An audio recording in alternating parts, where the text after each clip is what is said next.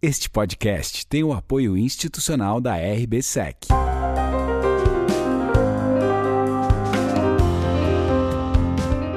Podcast Bate-Papo com Felipe Ribeiro, o único podcast de FIIs, CRIs e securitização.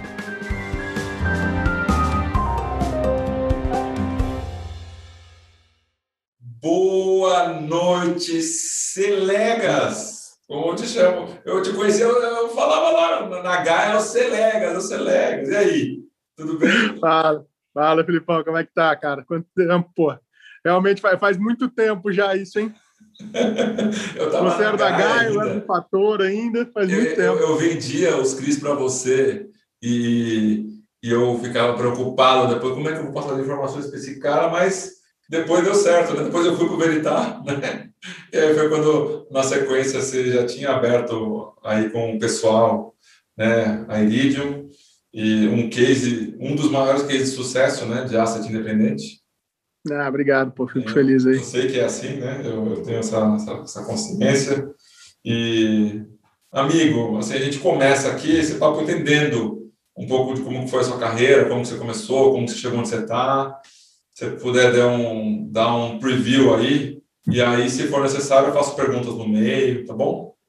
Não, claro, pô. É, primeiramente, obrigado aí pelo convite, estar aqui batendo esse papo com você hoje. É um grande prazer aí estar realmente revivendo essa história aí que a gente, que a gente passou lá atrás, cara.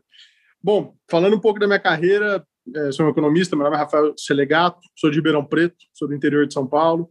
Moro em São Paulo. moro, em, moro em São Paulo há 15 anos já. É, e eu comecei minha carreira, na verdade, completamente fora de mercado financeiro. Comecei minha carreira em consultoria estratégica na Accenture, que era consultoria multinacional. Trabalhei lá um ano, não gostei, para ser muito sincero, acho que não me dei bem, não era isso que eu queria, não, não encaixei bem na, na, dinâmica de trabalho. E aí fui trabalhar para o mercado financeiro, sendo muito sincero, sem fazer muita ideia do que eu estava fazendo.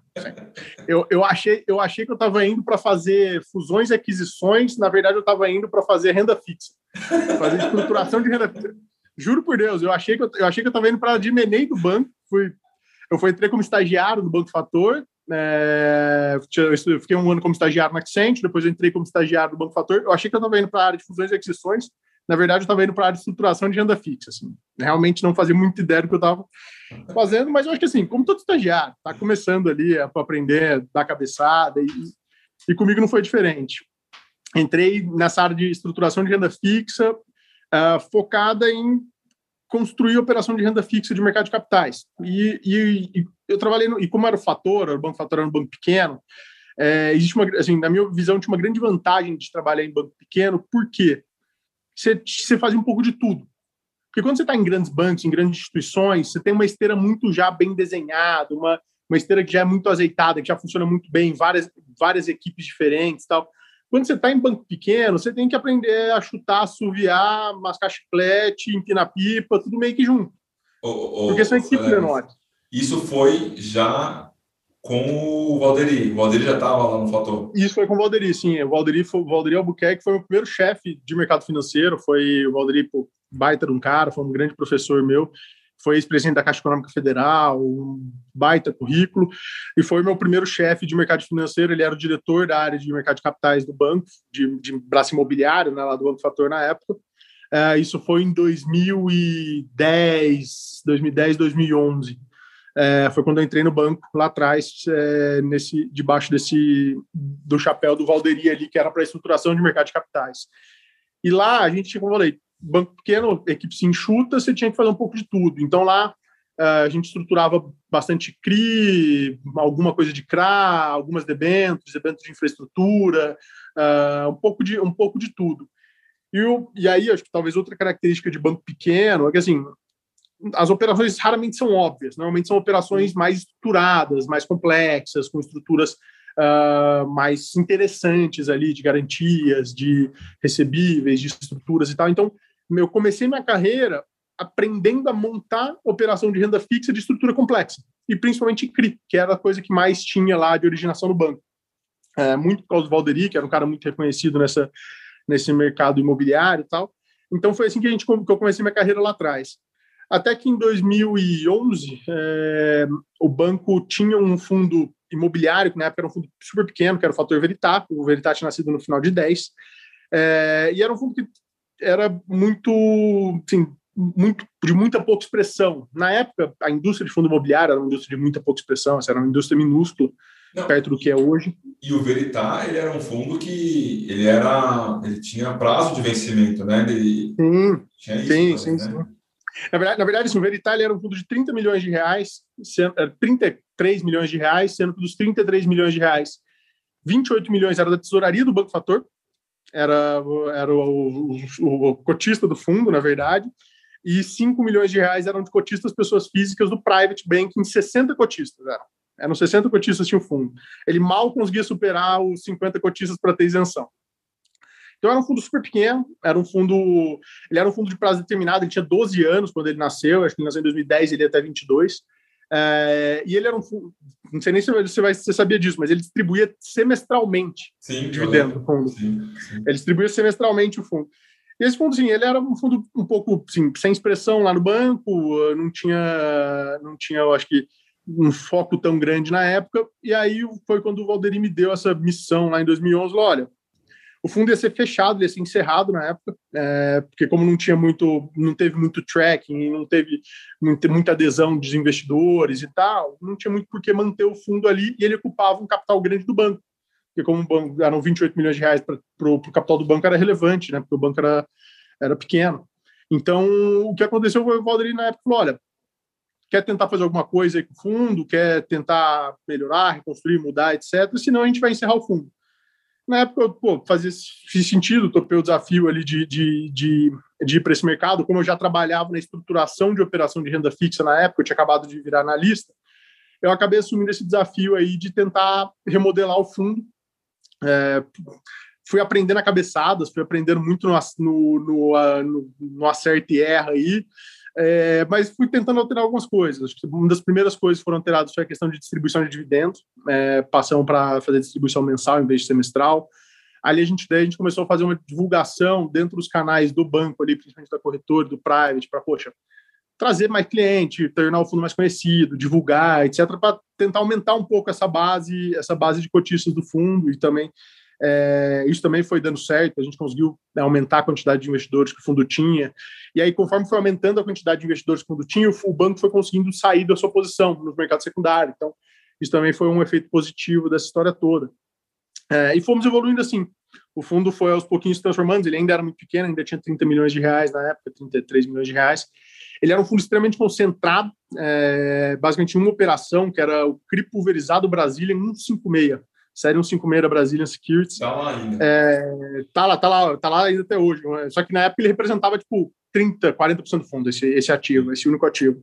E aí, poxa, e ele era muito concentrado em GPM, o fundo por si só, muito por causa desse ativo também.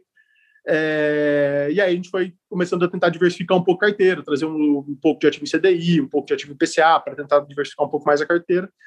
Até que no final, ali para o meio, para o final de 2012, o que aconteceu foi que, na época, o banco já quase não tinha mais posição no fundo, já tinha conseguido sair de toda a posição, o fundo já estava conseguindo entregar um resultado interessante mês a mês ali, um dividendo interessante, já estava com uma cota, alguma liquidez no secundário. Só que acho que vale lembrar que liquidez no secundário naquela época era 100 mil reais por dia, tá? 100 mil reais era comemoração. Hoje em dia, um fundo que negocia 100 mil reais não é nada. Se pegar o IRDM hoje, deve estar negociando aí na casa de 8, 9 milhões de reais por dia. Naquela época, quando a gente negociava 100 mil no dia, era champanhe, era comemoração, era outro mundo. Pô, Traz a champa, né? Era outro mundo, Filipão, cara. Não tinha fundos que nem tem hoje, não tinha, não tinha esse tamanho de, de, de base. Na época, você tinha, assim, 30 mil investidores, na indústria inteira de fundos imobiliários tinha 30 mil investidores. Era, era nem, nem o Tetzner, nem o Baroni ainda influenciavam tanta gente, né? Não, não, não, não. Era, era uma estrutura muito pequena ainda na época, cara, sem dúvida nenhuma. Então, mas aí, e aí no, no, no final de 2012, a gente optou por fazer um follow-on do fundo. Era uma oferta de 50 milhões de reais, é, uma 400. A gente conseguiu fazer essa oferta. Também foi um grande aprendizado, porque eu nunca tinha feito um follow-on de, de fundo antes, então foi muito no, no, no acerto e erra ali felizmente conseguimos botar de pé. A liquidação, eu lembro, foi, lembro até hoje, foi no dia 28 de dezembro. A gente liquidou o follow Então, assim, meu Natal, meu Natal e meu Ano Novo naquela época, assim, totalmente tenso, nervoso, não sabia muito bem que estava, assim, torcendo para o negócio dar certo, mas Felizmente, a gente conseguiu captar a oferta e o lote adicional. Então, conseguiu captar 68 milhões, mais ou menos, e levamos o fundo para 100 milhões de reais.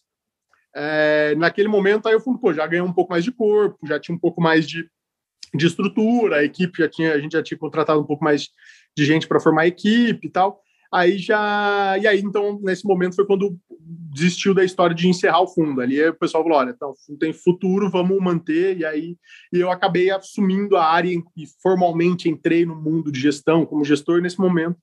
Quando o fundo se perpetuou ali, eu fui responsável pela. Eu acabei ficando como. Como o negócio deu certo, eu acabei me mantendo como responsável pelo fundo ali naquele momento. É, isso foi no final de 2012. No final de 2012. E, e aí foi. E aí, aos poucos, a gente foi construindo fundo, foi aos pouquinhos é, fazendo outros follow-ons pequenos para entregar resultado. As teses foram, foram, foram dando certo, felizmente. Mas, assim, acho que vale até um negócio legal, assim, achar que foi que tinha uma grande fórmula mágica, nada. Foi muito tentativa e erro, muita cabeçada, muito correria para consertar os problemas, mas sempre com, com um foco muito claro de fazer o negócio dar certo. É, e deu, felizmente deu.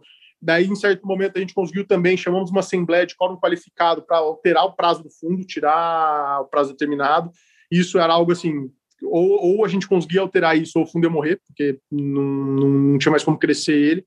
É, e aí, e naquela época, a regulação da CVM ainda era 50%, não era 25%, que nem é hoje. Cara, 50%, sem brincadeira, eu fui de moto, bater na casa de cotista pedindo voto com, com a cartinha de, de assembleia na mão. Pra... Não tô brincando, cara. Eu, era cotista private, eu pegava a lista dos cotistas lá do private do banco e falei, cara, vamos nesse, vamos nesse, vamos nesse. E foi batendo na casa dos caras até conseguir os votos necessários para aprovar. E, pô, felizmente deu certo, conseguimos tirar gestor, o prazo. Gestor raiz, né? É, não é que é raiz, é o que tinha, né, cara? A gente não tinha uma mega estrutura. não tinha uma. Não é bancão, você não tinha uma mega estrutura de motoboys, office boys e etc. Não tinha quem ir, vai eu, vamos embora. É, e, pô, felizmente deu certo. Assim, é, muito aprendizado aí nessa história toda. Erramos muito também, mas graças a Deus deu, no final das contas as coisas acabaram dando certo. É, o fundo o fundo Veritab foi super bem, assim, acabou se destacando aí como um bom fundo de CRI na época e, e acabou dando alguns filhos, né, o Veritap, porque depois a gente acabou fazendo uma parceria com o Banestes, que era o Banco do Estado do Espírito Santo, para botar de pé o BCRI 11, né, que era, era uma parceria entre o Fator e o Banestes na época, que a gente Vitor, botou né? de pé esse tá com o Vitor, exatamente. Da, da, Suno. Da Suno, exatamente, exatamente. Pô, baita cara, o Vitor, é um excelente, um cara demais, putz, excepcional. É. É, e foi, felizmente deu certo também, foi uma, um fundo que está performando super bem hoje. Nasceu o Fator Fix, que era um fundo de fundos na época, foi um dos primeiros fundos de fundos da indústria lá atrás que na verdade, assim, um dos maiores erros nossos foi escolher o nome do fundo. A gente chamou de fator fixo. Todo mundo achava que ele era um ETF do índice, e não era um ETF do índice. Não tinha nada a ver com o ETF do índice, mas todo mundo achava que ele era um ETF do índice. Mas acabou que esse fundo também já saiu do fator, acabou indo é, para Rio Bravo depois, Rio Bravo virou, virou o fundo de fundos. Exatamente, virou fundo de fundos da Rio Bravo lá. É, o próprio o Becri também já acabou, a parceria acabou sendo desfeita depois de um tempo. Mas sim, foi uma história legal, foi uma história boa e isso tudo acabou permitindo que em 2017 uh, ah, eu e outros uh, outros integrantes lá da gestores, diretores lá da, da Fator Administração de Recursos saíssemos para montar a Iridium e foi aí que nasceu a Iridium em 2017. Nasceu, a gente saiu em março de 17 do, do banco. É, o primeiro fundo da Iridium nasceu em novembro de 17 e o IRDM 11 que é o fundo imobiliário da, da Iridium hoje, nasceu em março 18, né, numa oferta 400 que a gente fez com 80 milhões de reais, e aí a gente começou a história inteira de novo, é, botando de pé mais um fundo de CRI, felizmente também, acho que uma história boa, acabou dando certo. Eu, eu é, tenho certeza que quando eu lançar, é, né, daqui a alguns dias, lá no, no Instagram, no LinkedIn, Vai, vai, você sabe que tem os Iridium Lovers, né? Você sabe. Né? que isso? Não, tô falando sério, você sabe que tem, né? Os, os grupos do WhatsApp, os caras ficam. O Selegato, o Selegato, é a coisa. Então, agora, ah, esses caras estão ouvindo esse podcast. Esse podcast também é para vocês, tá? Que vocês, os Iridium Lovers, tá? Ô, turma, então aproveitando até falar, não tem nada de ser legato, não. Eu só sou, eu só sou o cara que dá a cara para falar aqui. A equipe que é boa, viu? Eu só sou o cara que fala muito. É, a, equipe que é, a equipe que é boa.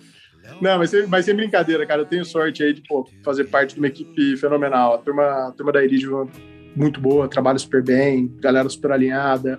Pô, a gente nunca, até hoje, eu fico muito feliz de dizer que a gente nunca perdeu ninguém da equipe, ninguém da equipe nunca saiu até hoje, cara. Isso é, isso é algo muito legal, sabe? Dá, dá um baita respaldo aí que, que, que funciona bem. Isso, sem dúvida nenhuma, reflete na gestão do fundo. Sim, mostra alguma coisa, né?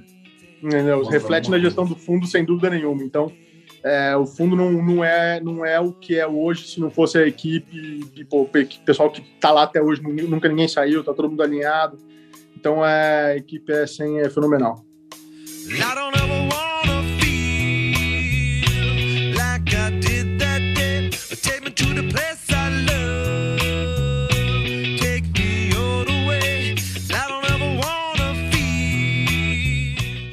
Legal.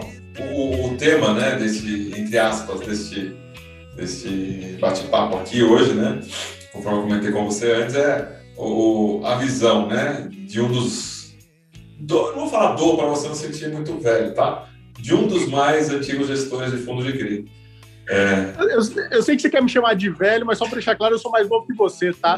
Só para deixar muito claro isso daí, eu sou mais novo que você. Se quer me chamar de velho, fica à vontade, mas tudo bem.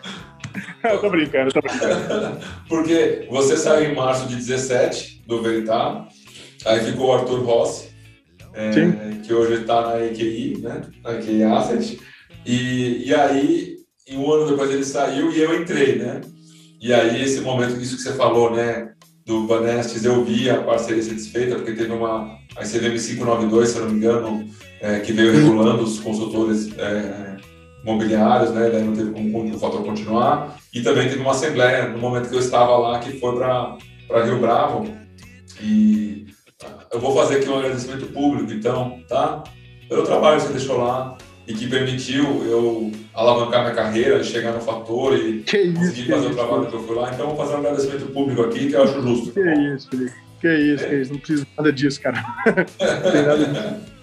vamos, vamos então para a sequência, tá? Então, assim, eu tenho visto né, o, a quantidade de fundos de crise se multiplicarem numa quantidade, assim, parece Gremlin que jogou na água, sabe? Jogou, vai aparecendo, né? Então, qual é a sua visão um pouco disso, né? Você aí é um dos, dos feeders do mercado, você é uma das referências de mercado também. É, você foi o, o primeiro, se eu não me engano, também fundo de CRI que começou a fazer operações em fundos de fundos né? E aí hoje tem uma sequência de, de fundos de fazem isso, né? Então, qual é um pouco da sua visão a respeito disso que está acontecendo? Tá. É, por que está acontecendo isso? Tá, vamos lá. É, acho que aí só, só um parênteses rápido ali, assim, realmente deve ter sido um dos primeiros fundos aí que veio com essa estratégia de, de ser um fundo de CRI, mas que também aloca em outros fundos imobiliários. É, isso foi muito que a gente tinha lá no Fator, voltando, voltando no tempo, é, a experiência de tocar um fundo de CRI e tocar um fundo de fundos juntos. Então a gente tinha o fator Verital, o BCRI, tinha o fator IFIX junto lá. E a gente entendia que assim, você tinha um problema, e aí totalmente assim, nossa opinião ali, o que a gente. É, não um problema, mas uma ineficiência de ter esses veículos separados. Por quê? O fundo de fundos nada mais é que um fundo de muito parecido com um fundo de ações, uma dinâmica muito próxima de um fundo de ações, que é um fundo de beta alto de mercado. É, e o fundo de CRI nada mais é que um fundo de renda fixa, de certa forma. Então, o que acontecia? Quando você tinha a bolsa bombando, o mercado bombando, juros caindo, etc., o fundo de fundos bombava porque ele tinha um beta com, a, com o próprio FIX ali, com a, com a, ele acompanhava muito o índice. Então, a bolsa subia, os fundos imobiliários subiam e esse fundo ganhava dinheiro. Enquanto o fundo de CRI ficava ali, estagnado na renda fixa.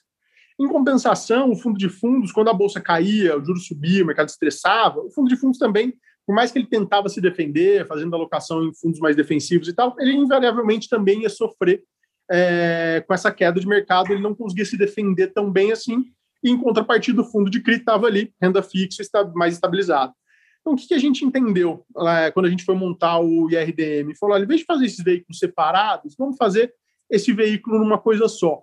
Vamos criar um fundo de CRI sim, que é o core nosso, que é o nosso carro-chefe, por assim dizer, mas que ele vai poder também alocar em outros fundos imobiliários quando a gente ver oportunidade. Então, quando a gente vê um momento bom de mercado, de bolsa, de FIX, etc., o mercado bombando, a gente pode alocar mais nesse, em outros fundos imobiliários ou questões mais táticas ou estratégia específica, mas a gente ter esse, esse grau de liberdade de poder trabalhar essa estratégia dentro de um fundo de renda fixa.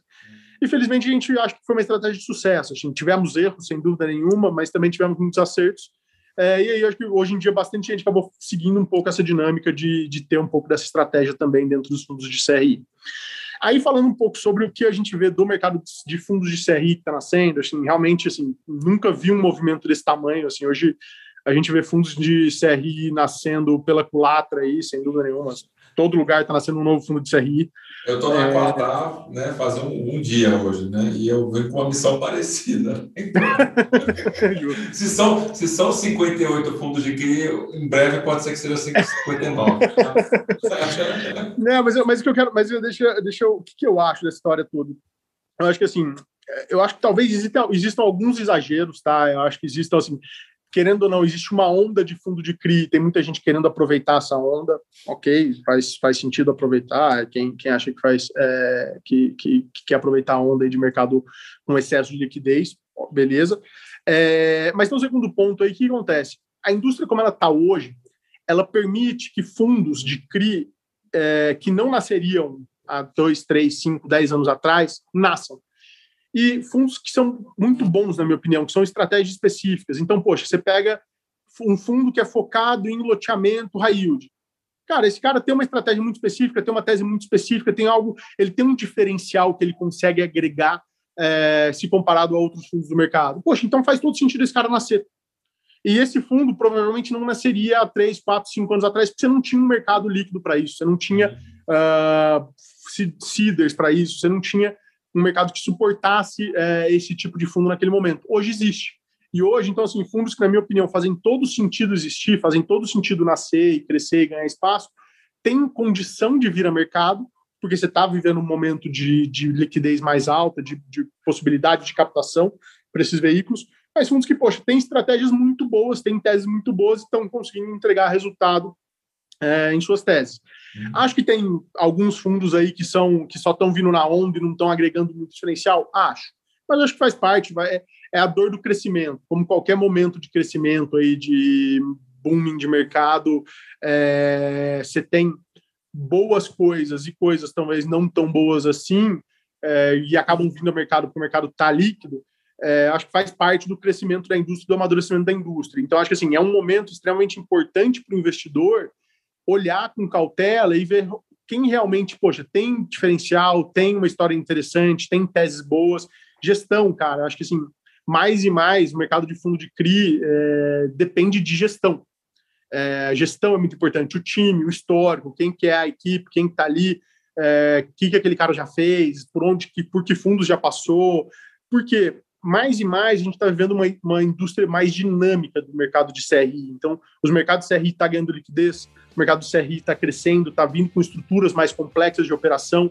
Então, poxa, você tem um cara que nem você, que pô, veio de securitizadora, conhece a cozinha, conhece o, todos os, todos não digo, mas em boa parte dos possíveis problemas, erros e estresses podem acontecer nas estruturações. Depois foi para uma, uma casa, foi para gestão e um fundo já tinha uma estrutura, já tinha, já tinha uma coisa legal. Mas, assim, pô, sem dúvida você tem, existe um diferencial aí. Entende? Eu não sei se eu consegui passar a mensagem que eu quero dizer, mas assim, é, mais e mais a gestão é muito importante. Quem são, quem são as pessoas que estão ali tomando as decisões de compra e venda e de acompanhamento e, e ou não dos ativos, vai mais e mais ganhar relevância nessa indústria, na minha opinião, porque os fundos vão se tornando mais e mais dinâmicos, mais e mais uh, complexos. Aquele antigo fundo de CRI, CDI, basicão que a gente vê lá atrás, já, a gente já não vê mais tanto espaço para ele. Agora os fundos têm. Eu, eu brinco assim, agora a gente, o gestor tem que trabalhar para entregar resultado. Ficar sentado esperando não vai dar certo, né? Não vai, não vai, não vai dar certo. Eu, eu costumo dizer, né? Com certeza alguém já falou isso antes de mim, né? Mas CNPJ é feito de CPF, né? Não tem como, né? E, e o, um dos primeiros posts que eu fiz lá no meu Instagram, falando sobre fundo de CRI, é, o fundo de CRI ele é composto de quatro mundos, né? Então, o mundo de fundos, o mundo de crédito, o mundo imobiliário e o mundo de securitização. Então, a gestão, ela passa aqui por quatro coisas complexas entre si e que cada mundo tem a sua especificidade, a sua complexidade. Então, as pessoas, né? tem, tem que ter minimamente alguém com algum conhecimento nesses quatro mundos para poder, é, vamos dizer assim, não ser pego com bola nas costas, né? Sim, sem dúvida, sem dúvida. É isso que você falou.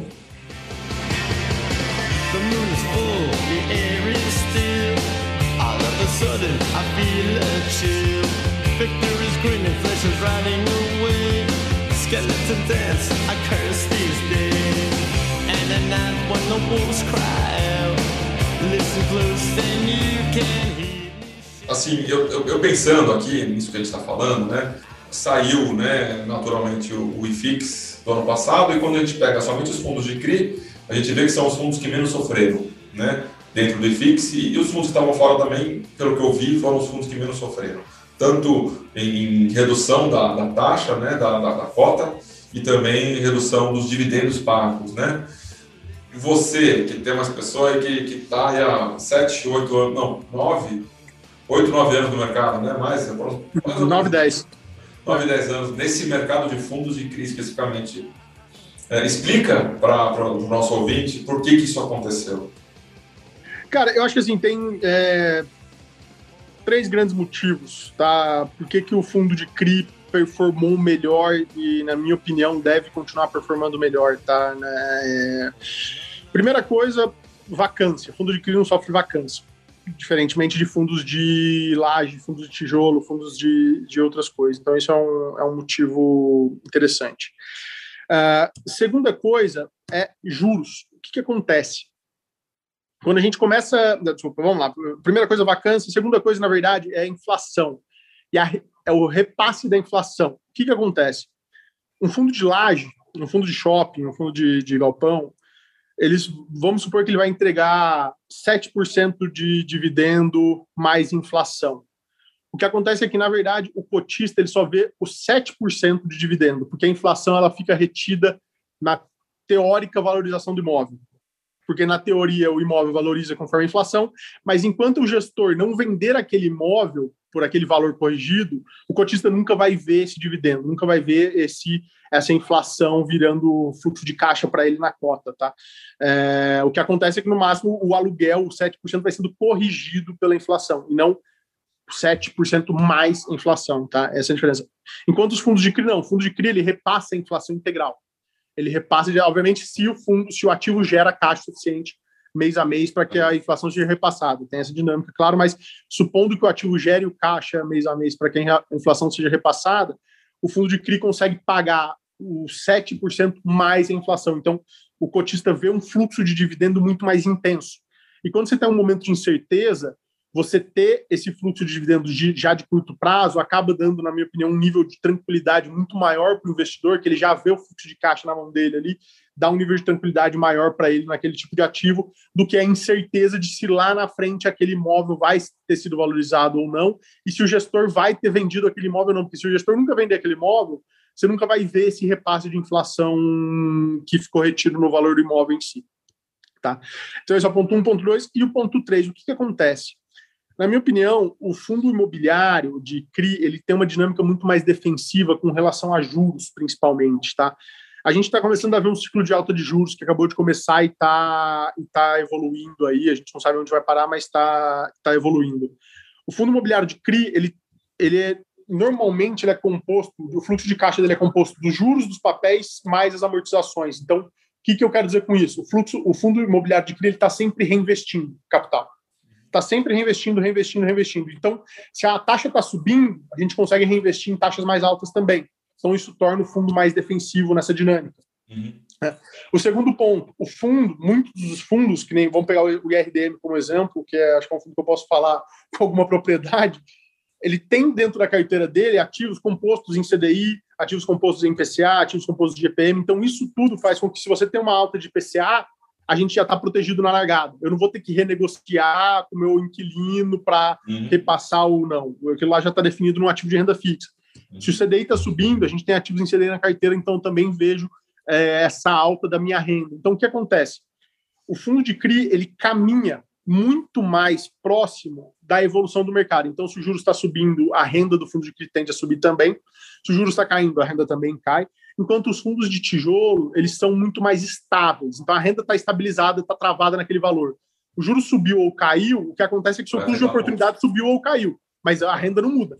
O máximo que vai acontecer é o cara ter, é o cara ter vacância e que vai piorar ainda mais o cenário, mas ele, não, ele tem poucos mecanismos de se defender uh, de uma alta de juros, por exemplo, enquanto os fundos de CRI têm muito mais mecanismos para poder se, se, defender, seja via repasse de inflação, como eu te comentei, seja via as amortizações com os reinvestimentos constantes, seja via ter uma carteira atrelada CDI, por exemplo. Uhum. Então, o fundo de CRI ele tem essa dinâmica é, de ser mais, ele acompanhar de forma mais próxima, a renda dele acompanha de forma mais próxima uh, a evolução da taxa Selic. Então, isso torna ele mais defensivo, de certa forma, enquanto os fundos de tijolo ficam com as suas rendas travadas no, nos contratos já, já, já pré-estabelecidos. E isso ficou muito claro que, assim, quando a gente começou lá atrás, 2012, quando a gente fez o follow do Veritar lá atrás, poxa, o mercado estava bombando naquela época, o juros estava baixo, na época 7% era baixa, juro baixo histórico, tá? É, hoje em dia a gente vê um juro muito mais baixo, mas na época 7% era muito baixo. E a gente viu um ciclo de alta. A gente passou por esse ciclo de alta lá atrás, que foi 2013, 14, 15, que voltou o juro para 14 e tal. E a gente conseguiu acompanhar exatamente isso. O fundo de CRI conseguindo se defender melhor, consequentemente gerando mais resultado para o cotista também. Uhum. Enquanto os fundos de tijolo não conseguiam ter tanta dinâmica de defesa com esse ciclo de, de piora de mercado. Então, é por isso que, assim, e aí, consequentemente, na hora que a gente viu uma dinâmica de, de queda de juros que veio depois, de 2017, 18, 19, agora, esse ciclo mais recente de queda, a gente viu, sim, os fundos de, de tijolos performando melhor do ponto de vista de, de ganho de capital na cota, é, enquanto os fundos de crise ficaram mais estabilizados também. Então, acho que, assim, é aquela história, pau que bate em Chico, bate em Francisco também. Então, ele é, ele é mais defensivo, tanto para um lado quanto para o outro. Então, se o mercado está né, numa, numa tendência de alta de juros, que é o que a gente está vivendo agora, na minha opinião, os fundos de CRI tendem a performar melhor, é, muito por causa dessas três dinâmicas que eu te comentei anteriormente. Entendeu? Em compensação, se a gente começar a ver um outro ciclo de baixa de juros em algum momento, pode ser que os fundos de laje consigam ter uma performance melhor, porque eles também não estão tão atrelados à, à, variação de mercado. E aí, acho que um ponto interessante, desculpa aí só, te, te só para complementar, Filipão. Vai lá. É, acho que assim, talvez um grande ponto dos fundos de CRI é o quê? Crédito. É o crédito, porque no final do dia é aí que está o, o, Não sei se é o calcanhar de Aquiles, mas aonde é o, o, a grande exposição dos fundos de CRI. Um ponto que eu acho que vale lembrar é que assim, os fundos de tijolos também estão expostos a crédito, tá? Então é o crédito dos inquilinos.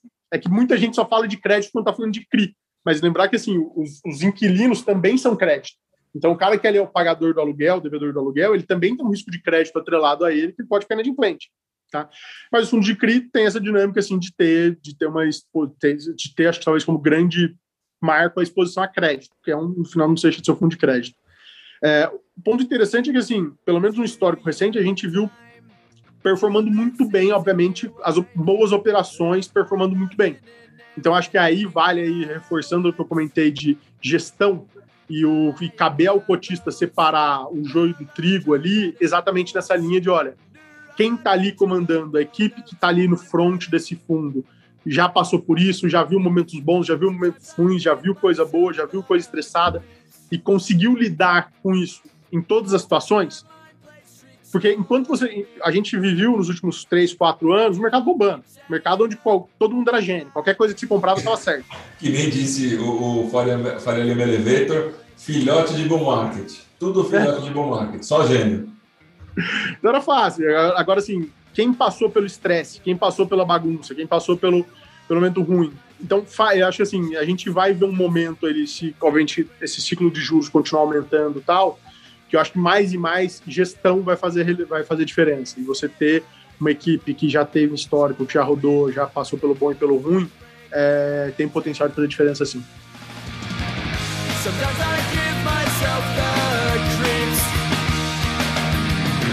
Sometimes my mind plays tricks on me. It all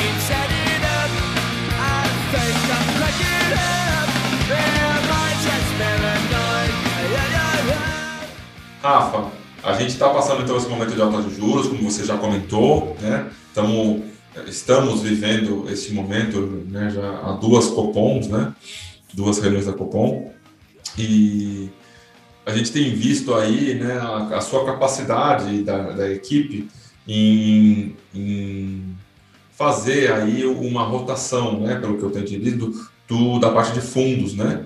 Então, não só da parte de CRIA e da parte de fundos também. É, o, como que vocês têm se organizado, eu sei que vocês têm essa, essa organização para conseguir é, ser o CIDER e, ao mesmo tempo, no momento adequado, posterior, sair, como que é essa, essa dinâmica aí para vocês? Que eu estou fazendo essa pergunta porque eu vejo isso sendo discutido nos, nos fóruns, no, nos grupos de WhatsApp, tá? Então eu estou aqui fazendo a vez do, do cotista, tá bom? Claro, claro, claro, claro. Cara, na verdade, isso é o seguinte, tá? O que, que como, acho que assim, talvez tá pegando um gancho com o que você falou. A gente vive um momento de, de, de, muita criação de novos fundos. Então, várias gestoras novas vindo, com novas estratégias, com novas teses, com novas ideias, com, com, com coisas, com várias coisas aí novas a, a mercado. Como eu falei, acho que assim, tem coisas muito interessantes, tem coisas não tão interessantes, tem coisas que na verdade é mais do mesmo, só com um batom mais bonito, mas é mais do mesmo. É, então tem um pouco de tudo nessa história toda. É, o que a gente tenta fazer? Poxa, olhar o que a gente acha que realmente tem diferencial, as teses que a gente vê, olha, fala, cara, nessa tese aqui, essa equipe faz melhor do que eu faria se eu fizesse dentro de casa. Uhum. Então, para que, que eu vou tentar fazer um fundo de uma tese específica se eu posso alocar num gestor e esse cara vai fazer melhor do que eu? Então, assim, acho que esse, esse é o grande mindset nosso. Cara, se tem alguém que pode fazer aquilo melhor do que eu, não tem por que eu ter a arrogância de querer eu fazer se aquele cara vai fazer melhor do que eu. Então, eu vou lá e vou alocar naquele cara. E aonde é que eu consigo, e eu acho que talvez onde é que a gente tenta, tenta agregar, e aí é onde é que a gente consegue agregar. Como você muito bem disse, falou, eu sou um dinossauro da indústria de fundos imobiliários, muito velho da indústria de fundos imobiliários. Não, mas brincadeiras à parte, cara. Assim, a gente já está nessa indústria há um bom tempo, realmente. Você está certo, assim, a gente está nessa indústria há um bom tempo. E a gente viu muito do que, do, de como essa indústria evoluiu e muitos erros que aconteceram nessa indústria. E a gente vê muitas gestoras novas que, poxa, têm teses excelentes do ponto de vista de ideia de investimento, mas só que ela relega vários outros aspectos do fundo. Como, por exemplo, poxa, relatórios, como, por exemplo, dinâmica de distribuição de resultado, como, por exemplo, atenção ao passivo, você conseguir construir um passivo de, de, poxa, de, de, uma base grande de cotistas, dar atenção para esse passivo, responder perguntas, tá sempre disponível ali para eles. Então, assim, vários erros que a gente vê de gestora, que, poxa, várias vezes já chegou uma gestora aqui e falou, olha, eu tenho uma tese excepcional, vou fazer isso, isso e aquilo, eu sou muito bom nisso por causa disso, disso, disso. Você realmente fala, cara, legal, sua tese é realmente muito boa, mas e o resto? E como é que você vai trabalhar o dividendo? Ah, não importa o dividendo, porque o, se a tese é boa, tá tudo resolvido. Não é bem assim. Como é que você vai trabalhar o dividendo? Vai ser mensal? Você vai conseguir entregar? já várias coisas falam, poxa, uma tese excepcional, mas eu vou ver dividendo daqui cinco anos só. Cara, para o mercado atual, não é exatamente um fundo muito atrativo. Se você não consegue entregar esse dividendo mais de curto prazo. Poxa, é, é legal, mas eu não quero ter cotista nenhum, só quero ter um cotista âncora. Cara, você não quiser, você não construir um secundário, uma boa liquidez no fundo, seu fundo não vai ser um fundo atrativo. Então a gente tenta usar toda essa experiência que a gente construiu de acertos e erros na, na história nossa da, da, da equipe para tentar ajudar essas novas gestoras. Falou, olha, legal, sua tese é muito boa, mas por que, que, você, não, por que, que você não trabalha esse ponto dessa forma? Você não trabalha liquidez dessa forma? Você não trabalha os follow-ons dessa forma? De forma a fazer com que seu fundo consiga atingir uma, um, uma boa performance para o cotista de forma mais rápida. Uhum. Então é isso que a gente tenta fazer. A gente, a gente tenta não ser só meramente um investidor de botar o dinheiro e tchau. A gente tenta, principalmente no começo, nas, nas, nos fundos que a gente é, acaba sendo seed money, de tentar falar, olha, eu vou te ajudar não só com o dinheiro, não só com o seed money, mas com mais do que isso, tentando como é que como é que eu faria, é, dando essas sugestões de como a gente faria é, para resolver os problemas que eles vão, vão, vão, vão enfrentar como um fundo novo, como sendo uma asset nova. Porque a gente já foi um fundo novo, a gente já foi uma asset nova. E a gente já fez isso algumas vezes. Então, a gente já deu muita cabeçada e a gente tenta ajudar esses caras a não darem, a darem o mínimo de cabeçadas possíveis. Então, é, é isso que a gente tenta fazer, não ser meramente um investidor, é tentar, obviamente, pô, com sugestões, com conversas com, com o time de gestão, com as outras gestores que a gente cida, para tentar pô, agregar também e ajudar esses caras a fazer o fundo de mais é, melhor performar possível no menor tempo possível.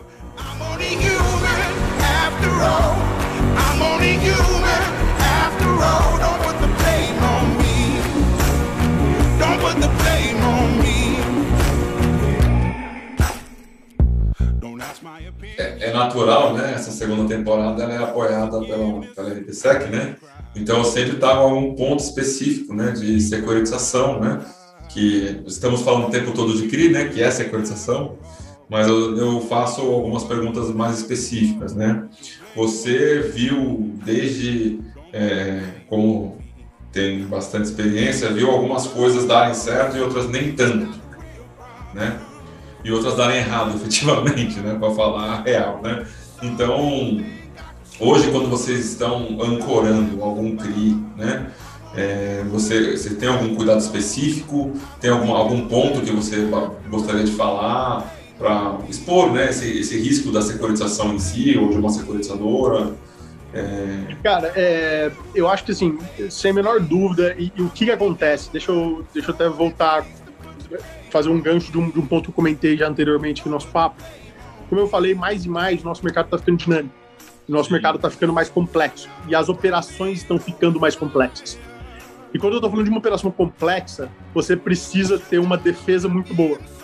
E defesa no mundo de CRI é securitizador ele é o cara que precisa estar tá atento, ele é o cara que precisa ter estrutura, ele é o cara que precisa ter equipe, precisa tá, ter processos e ter esse acompanhamento muito forte uh, das estruturas. E quanto mais complexas as estruturas ficam, mais competente e, e, e, e precisa as securitizadoras precisam ser. Então, o que está acontecendo, na verdade, é que assim, essa sofisticação do mercado está fazendo também que as, que as securitizadoras também se sofistiquem. Porque se elas não acompanharem essa evolução do mercado, elas não vão sobreviver. E assim, você, pô, você veio do mundo de, de securitizadoras, sabe muito bem, muitas securitizadoras já ficaram pelo caminho.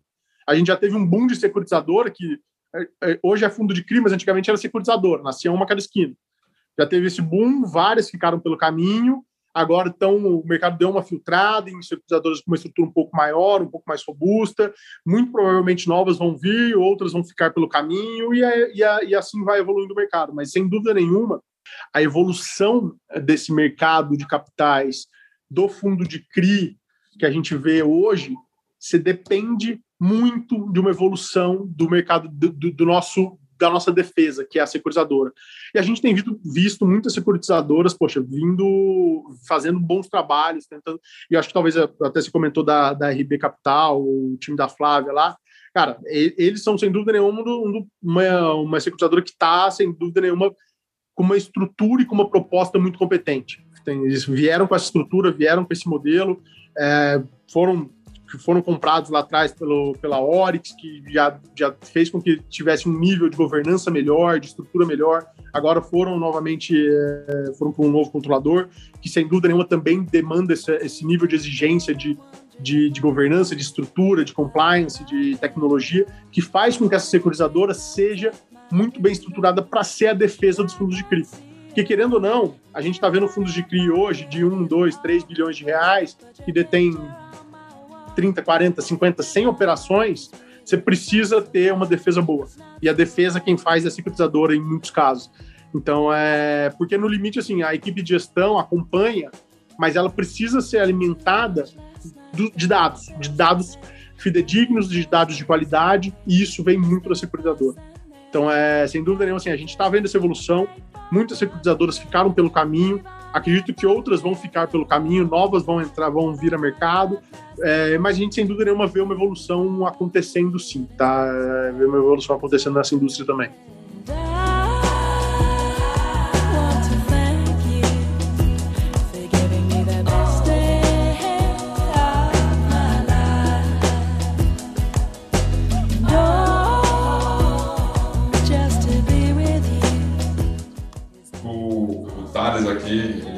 Fez uma, escreveu uma pergunta, né?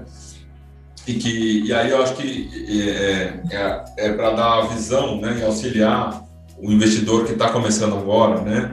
E que com certeza vão ter, vai ter outros fundos de CRI, mas está ouvindo esse podcast porque tem aí o Iridium, né? E você faz o feed para diversos fundos de CRI. Então a pergunta é, é como orientar né, um investidor, pessoa física, que não tem todo o seu conhecimento, não tem toda a capacidade de uma asset, em ver um fundo de CRI, quais os riscos ou quais são os indícios que ele deve colocar mais em um fundo de CRI ou em outro? Como que pode uma pessoa física com poucos recursos, né, de tempo inclusive, pode fazer isso, na sua visão? Eu acho que assim, cara, a, gente, é, a partir do momento que o investidor ele opta por fazer investimento direto, ele mesmo, fazer ele fazer a seleção dos ativos que ele quer alocar na carteira e não terceirizar isso para um gestor, é, seja um fundo de fundos ou qualquer outra coisa do tipo, querendo ou não, ele vai ter que ter um, um, uma, uma alocação mínima de tempo e esforço dele ali para poder para poder fazer uma alocação com um mínimo de qualidade, sabe? Uhum. Então assim, querer o cara querer achar que ele vai fazer melhor que um gestor profissional e não querer alocar tempo dele, não querer alocar estudando relatórios, estudando equipe, estudando informações de mercado, dificilmente esse cara vai ter sucesso, tá? Então acho que assim, a gente vê muito, a gente vê muito isso em cotista pessoa física, que é o cara que quer fazer ele mesmo, mas não quer alocar o tempo necessário para o tempo e esforço necessário para buscar informação e ter informação. Em geral, esses caras acabam dando com a cara na parede. A gente já viu muito isso acontecer no passado é, e com certeza vai acontecer no futuro também. Então, acho que a primeira coisa, você quer fazer alocação direta, não se engane e vai estudar. Você vai ter o cliente, o cotista vai ter que estudar. E, e o, que, que, a, o que, que a gente olha? Então, acho que talvez essa seja a, a melhor resposta. Primeira coisa, equipe. O que, que a equipe fez no passado? A proposta pode ser a proposta mais linda do mundo. Se o cara nunca minimamente botou aquela tese em teste ou algo do tipo, ou algo similar que dê é, embasamento para que o cara consiga mostrar que aquela tese, ele já conseguiu entregar aquela tese no passado, já começa por aí de desconfiando. Então, primeira coisa é equipe. Isso é uma coisa que a gente é, leva muito a sério aqui dentro, é equipe, pessoas. O business de gestão de fundos de imobiliários de, é um business de pessoas. É um business que depende das pessoas, depende de mim, de você, da, do Yannick, do Luca, da minha equipe, da sua, da, da, das pessoas que estão ali no tomando as decisões. Então não adianta se achar que ah não, mas é a placa, é a instituição, não, são as pessoas, cara, é isso que importa. São as pessoas que estão ali tomando a decisão de compra, vende, mantém, analisa e tal. Então a primeira coisa que a gente olha muito é a equipe. Tá? É, a segunda coisa é tese, ver se a tese faz sentido, ver se o cotista acredita naquela tese. A gente vê muito cotista investindo meramente por causa do dividendo, meramente por causa do, do, do, do passado. Não, não adianta, porque se você não acredita na tese, que está ali, você já vai estar tá desalinhado com o fundo na largada. Tá? Então, primeira coisa, equipe, depois olha a tese, vê se você acredita naquela tese. Se você acreditar naquela tese, aí sim olha o histórico do fundo, olha o histórico passado, olha, olha o que, que aquele fundo já conseguiu entregar de retorno é, de histórico também, entendeu? E acho que assim, importante não só olhar as vitórias, olhar as derrotas talvez seja mais importante do que olhar as vitórias. Aonde é que aquela equipe de gestão errou? Ela evoluiu naquele processo onde ela errou, ela aprendeu onde, onde errou ali para não errar mais. Então, é, são, esses são pontos que a gente olha, olha muito. Eu acho um, um outro ponto que assim é ultra relevante para a gente é alinhamento, tá? Por quê? Como eu falei, esse business são pessoas, gestão é importante, a tese é importante. Não adianta nada você fazer um baita trabalho, olhar a equipe, falar, olha, a equipe é excepcional, tem histórico, é muito boa, a tese é boa, a equipe já, pro, já testou a tese, mas se aquela equipe não está alinhada com a casa onde ele está, ele vai sair em algum momento. Então, isso acaba isso acaba impactando diretamente na performance do fundo. Então, não adianta nada você ter um excelente fundo com uma equipe desalinhada. Então, assim, isso é. Isso é, é e assim, e aí, obviamente, que assim, eu sou ultra viesado, porque eu sou uma asset independente. Você também é viesado, porque você também é uma asset independente. Mas, cara, querendo ou não, as assets independentes, o cara consegue agregar um nível de alinhamento muito interessante dos, do, da equipe com sociedade, com partnership, com alinhamento nas receitas e tal. Então, assim, é, de novo, eu sou ultraviesado para responder isso, mas é o que eu acredito e é por isso que eu a Iridium é uma asset independente, mas é, mas na minha opinião é algo extremamente relevante para compor a análise sem dúvida nenhuma. Slip inside the eye of your mind. Don't you know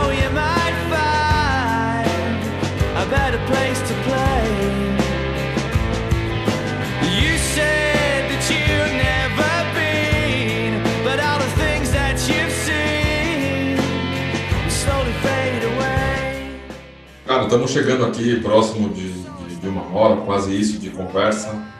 Você quer deixar algum recado, alguma coisa?